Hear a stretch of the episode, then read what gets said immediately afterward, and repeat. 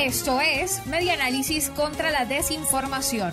Compartimos noticias verdaderas y desmentimos las falsas. Es falsa la asignación de productos de línea blanca a través de mensajes de texto circula un mensaje de texto supuestamente enviado por la Comisión Presidencial en el que ofertan ocho productos de línea blanca y piden una serie de datos personales como foto de la cédula de identidad del RIF del carnet de la patria y que la persona debe comunicarse con el sargento Danilo Tobar.